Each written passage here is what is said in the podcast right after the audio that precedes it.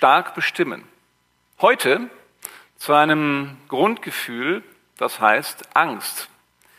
Und beim nächsten Mal, wenn wir uns bei der Skihütte treffen, zum Thema Unsicherheit. Die Dinge sind nah beieinander, äh, aber ich habe gedacht, ich mache das trotzdem, dann wisst ihr schon mal, in welche Richtung es nächstes Mal auch ungefähr geht, ungefähr geht, weil das auch dann mehr Sicherheit gibt, wen könnte ich vielleicht einladen dazu. Also das hängt schon eng beieinander.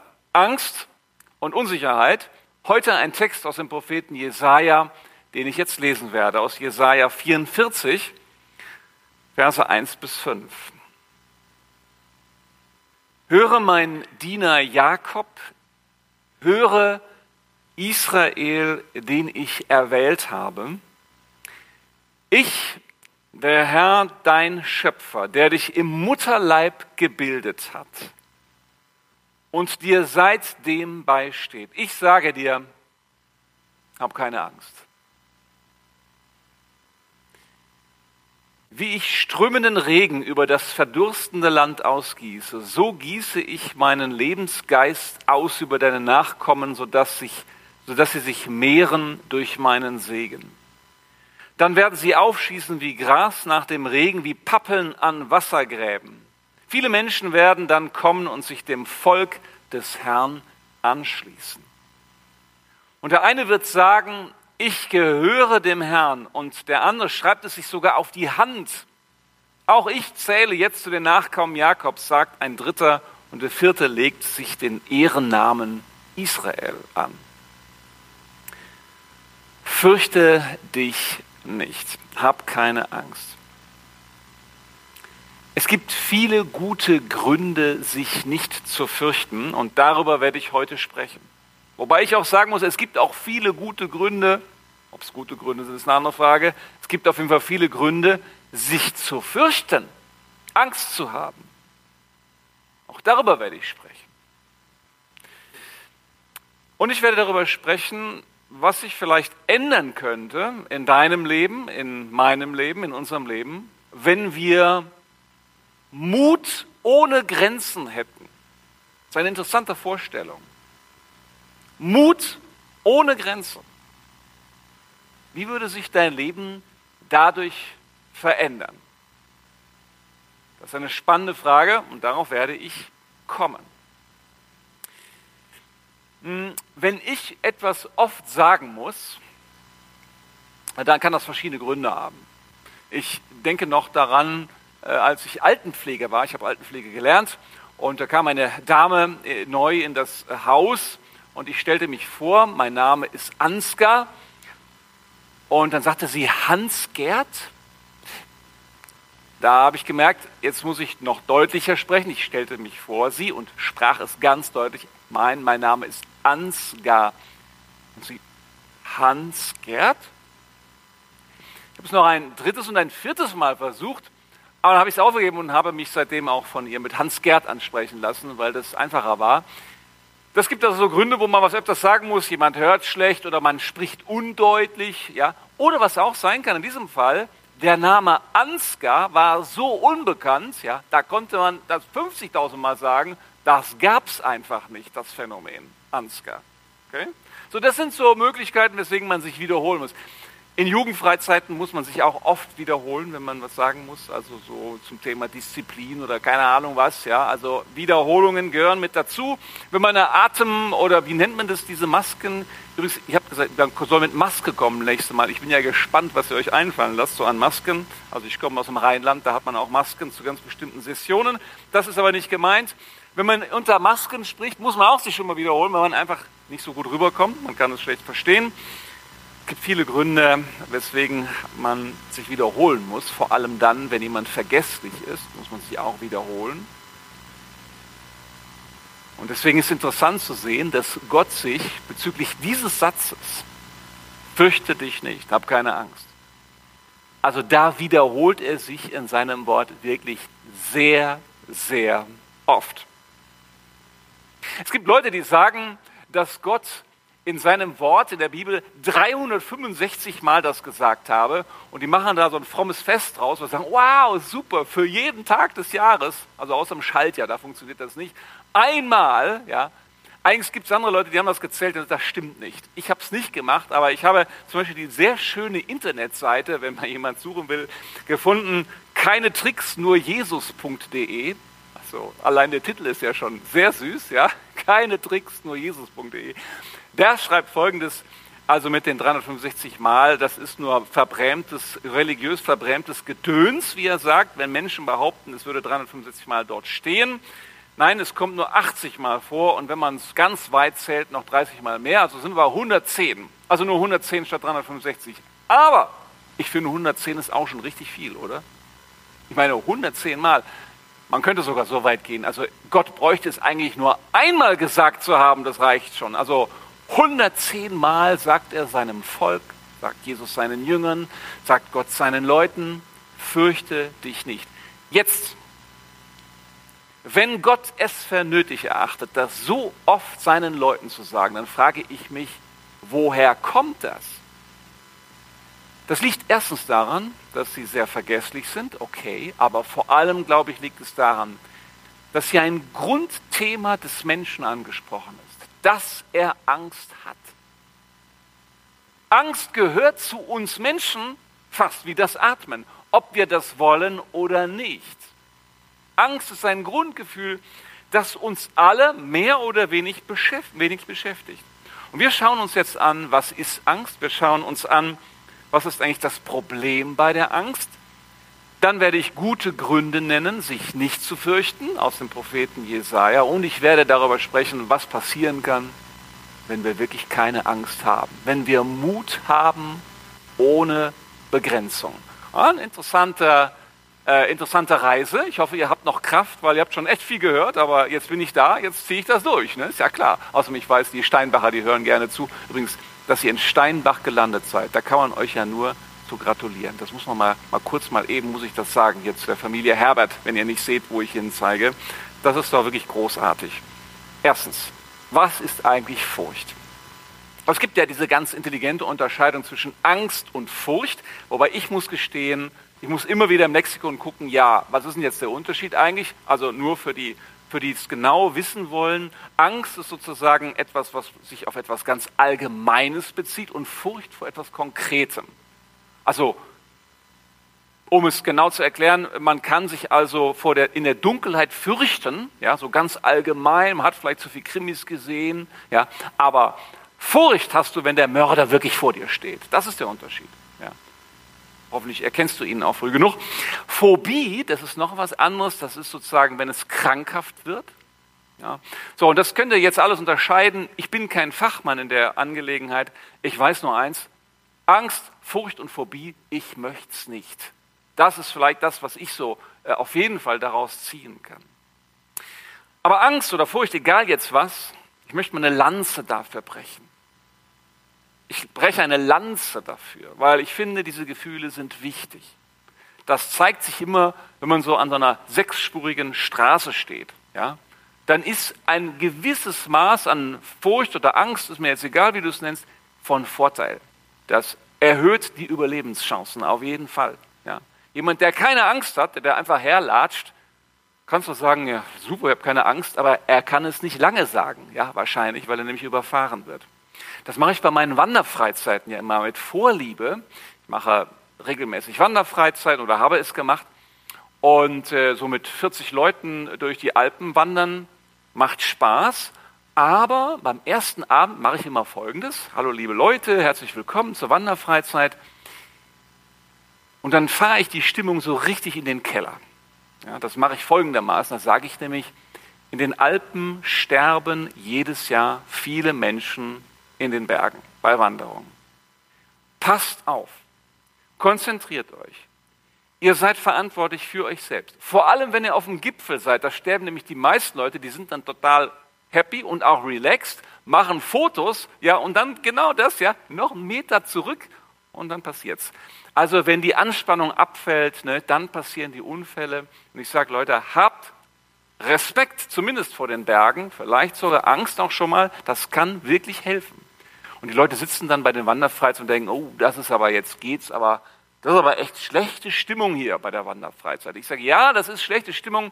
Ich mache das für euch und ich mache es auch ganz egoistisch für mich, weil ich habe keine Lust, ja, dass die Wanderfreizeit abgebrochen werden muss wegen eines tödlichen Unfalls. Also ganz egoistische Gründe. Ja. Aber der Vorteil ist, die Leute nehmen sich das zu Herzen. So, das lasse ich dann so ein bisschen wirken und dann sage ich auch, so, das war das letzte Mal, dass ich darüber gesprochen habe. Den Rest der Woche spreche ich nicht drüber, aber das sollte einmal gesagt sein und jetzt ist das klar. Und die Erfahrung zeigt, es ist manchmal ganz gut, darüber zu sprechen. Übrigens sage ich auch, in den Bergen sterben viele Menschen. Es sterben übrigens auch viele Christen in den Bergen, die vorher morgens gebetet haben. Das ist ja auch natürlich eine Schock, da ist die absolute Schockstarre, ne? dass das passieren kann. Aber Leute, es passiert. Das sollte man sich mal zwischendurch bewusst machen, dass das passieren kann. So, das ist meine Lanze, die ich gebrochen habe für das Thema Angst. Äh, es, es, ich habe mal einen Artikel gelesen von einem Unternehmensberater und Unternehmenssanierer.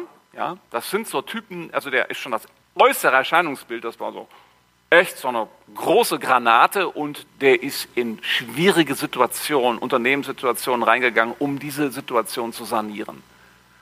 Und der hat dann gesagt in diesem Artikel, wer keine Angst hat, ist dumm. Ich dachte, interessant.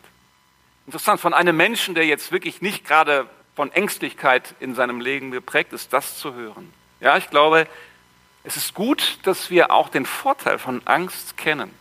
Es gibt reale Gefahren in unserem Leben. Die gibt es einfach. Arbeitslosigkeit, Krankheit, Tod oder der Tod eines Freundes. Ja, natürlich gibt es das in unserem Leben. Da müssen wir nicht drum herum reden.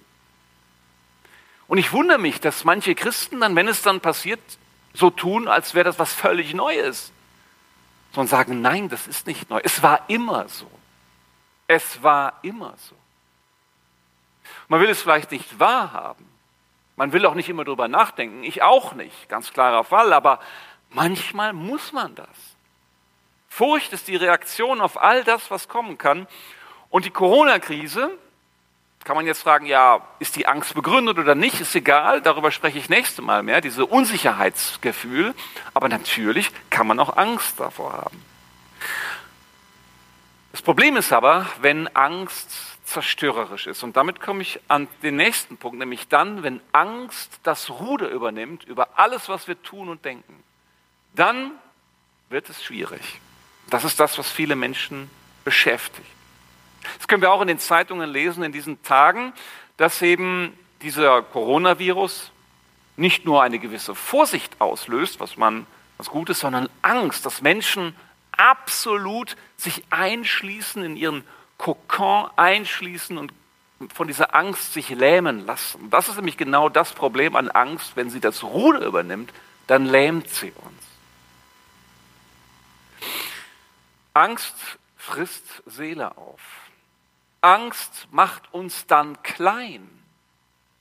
Angst bewirkt dann, dass wir gar nicht mehr leben können. Das ist genau das, was Israel getan hat.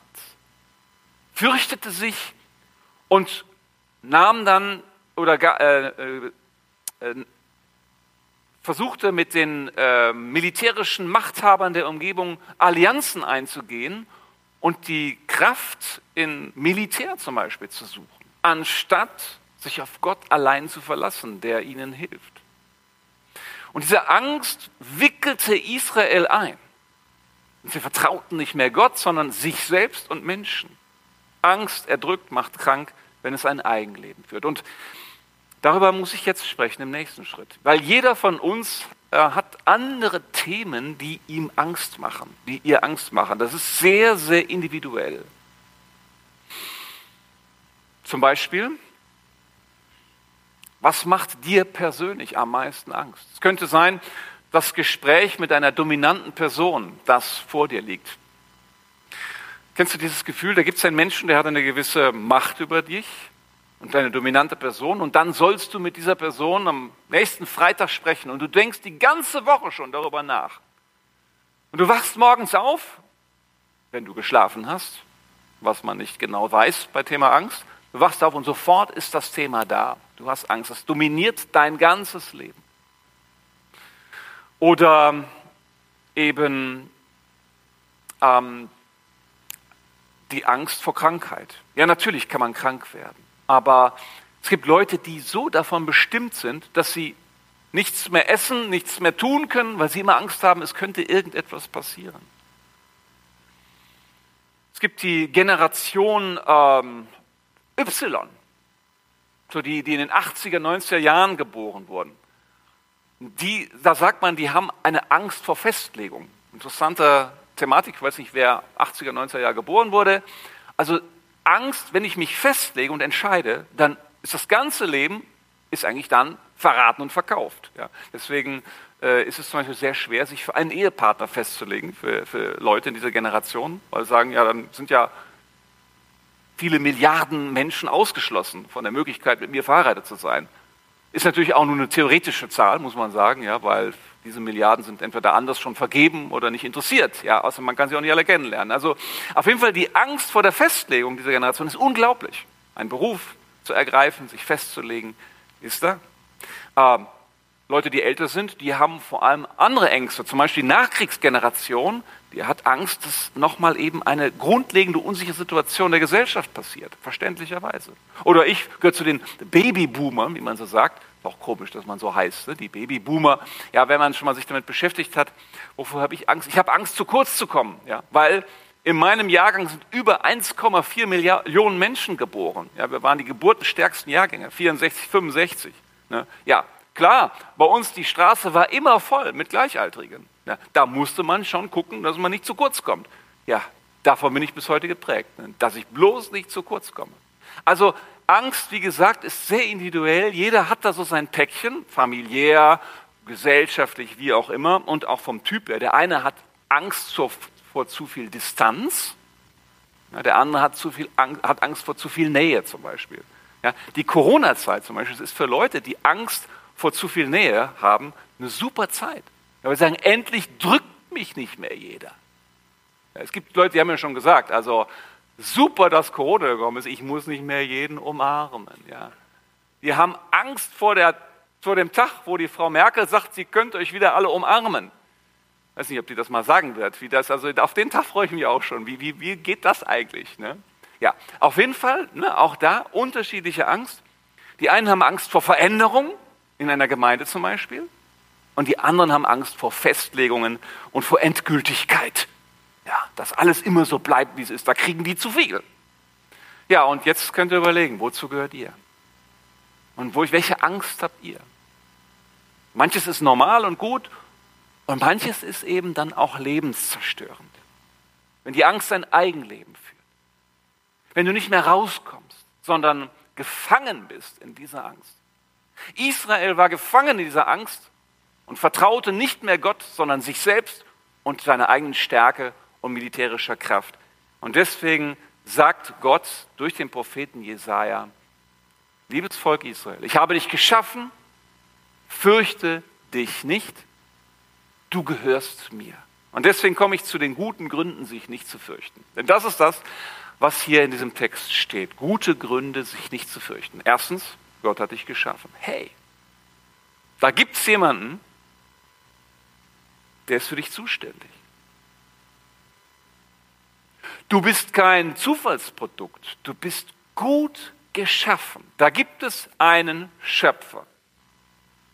Das ist der erste Grund. Der zweite Grund, dieser Schöpfer hat dich angesehen und erwählt. Er hat dich angesehen und gesagt, gut gemacht und erwählt. Du sollst zu mir gehören. Das dritte, er sendet seinen Heiligen Geist. Gott wirkt. Gott ist unterwegs und tut etwas. Und nicht die Angst soll das letzte Wort haben, sondern dieser Heilige Geist, der wirkt. Und das Wunderschönste an dieser Aussage im Jesaja, du gehörst mir. Du gehörst mir. Und damit bin ich bei einem zentralen Punkt, der heute und auch nächstes Mal noch eine Rolle spielen wird.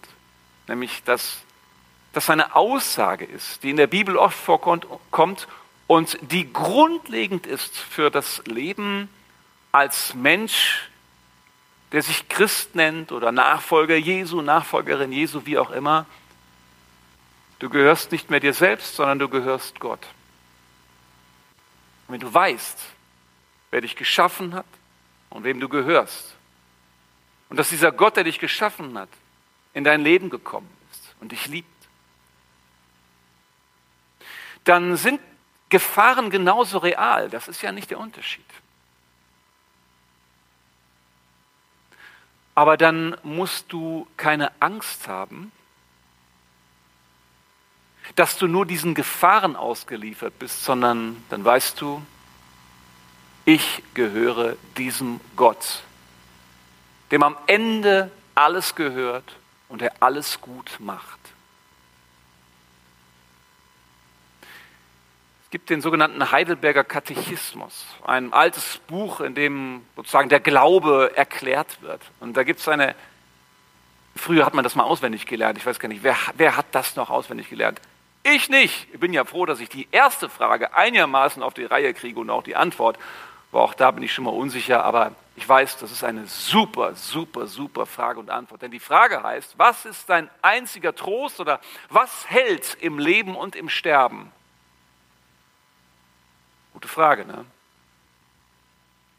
Die Antwort ist, das ist mein einziger Trost, das ist mein Halt im Leben und im Sterben, dass ich mit Leib und Seele nicht mir selbst gehöre, sondern ein Eigentum von Jesus Christus bin. Und es geht dann auch weiter, super weitere Antwort, aber das ist für mich der Anfang, das, das, das Zentrale. Hey, was auch immer kommt, ich lasse mich nicht von der Angst gefangen nehmen, weil ich weiß, ich gehöre diesem Jesus Christus, ich gehöre ihm. Hier in diesem Text heißt es so schön, dass sich die Leute angefangen haben, das sogar auf ihre Hand zu malen. Jetzt weiß ich, es ist nicht genau überliefert, was das bedeutet. Vielleicht haben die das sogar irgendwie tätowiert. Es gibt es gibt so Traditionen, zum Beispiel die koptischen Christen, also ägyptischen Christen, die haben hier so ein kleines Kreuz eintätowiert. Ich weiß nicht, ob ihr das schon mal gesehen habt, weil es gibt ja immer mehr jetzt auch in Deutschland davon. Das kann man genau erkennen. Da haben die ein kleines Kreuz tätowiert. Interessant. Da graben sie sich das in die Hand ein. Ich gehöre diesem Gott.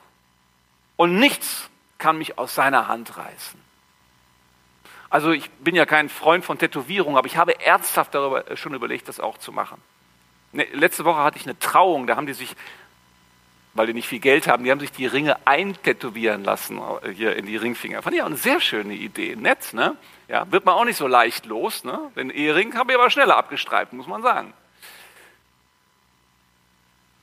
Ich gehöre diesem Gott, das steht fest und ich male das in meiner Hand um mich daran zu erinnern.